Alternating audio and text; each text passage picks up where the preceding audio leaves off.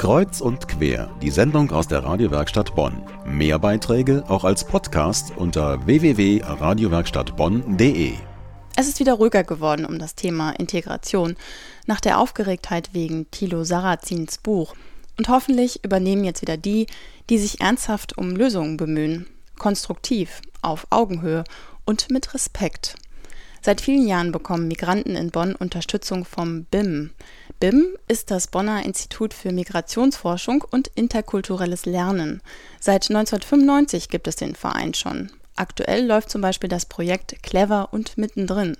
Verantwortlich dafür ist Dilan Oers. Das Projekt richtet sich an Migrantenfamilien, Migranteneltern, die bei der Schulbildung ihrer Kinder Unterstützung bieten können. Und durch unsere Unterstützung können die ihre Kinder halt äh, mehr auf das deutsche Bildungssystem orientieren und unterstützen.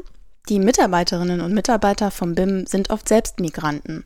Daher kennen sie die Probleme aus ihrem Leben und sie bringen häufig auch das mit, was nötig ist, um sich erstmal unbelastet unterhalten zu können. Verschiedene Sprachen. Ich zum Beispiel kann türkische Sprache sehr gut, kurdische Sprache und deutsche.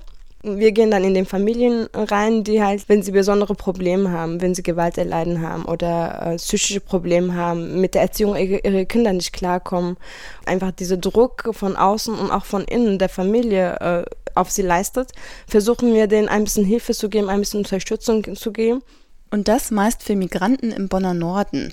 Dabei geschieht viel Arbeit ehrenamtlich. Dazu kommt die Organisation der Bonner Buchmesse Integration und der Woche der Kulturen, die der BIM veranstaltet. Wie gut ist Integration schon gelungen in Bonn?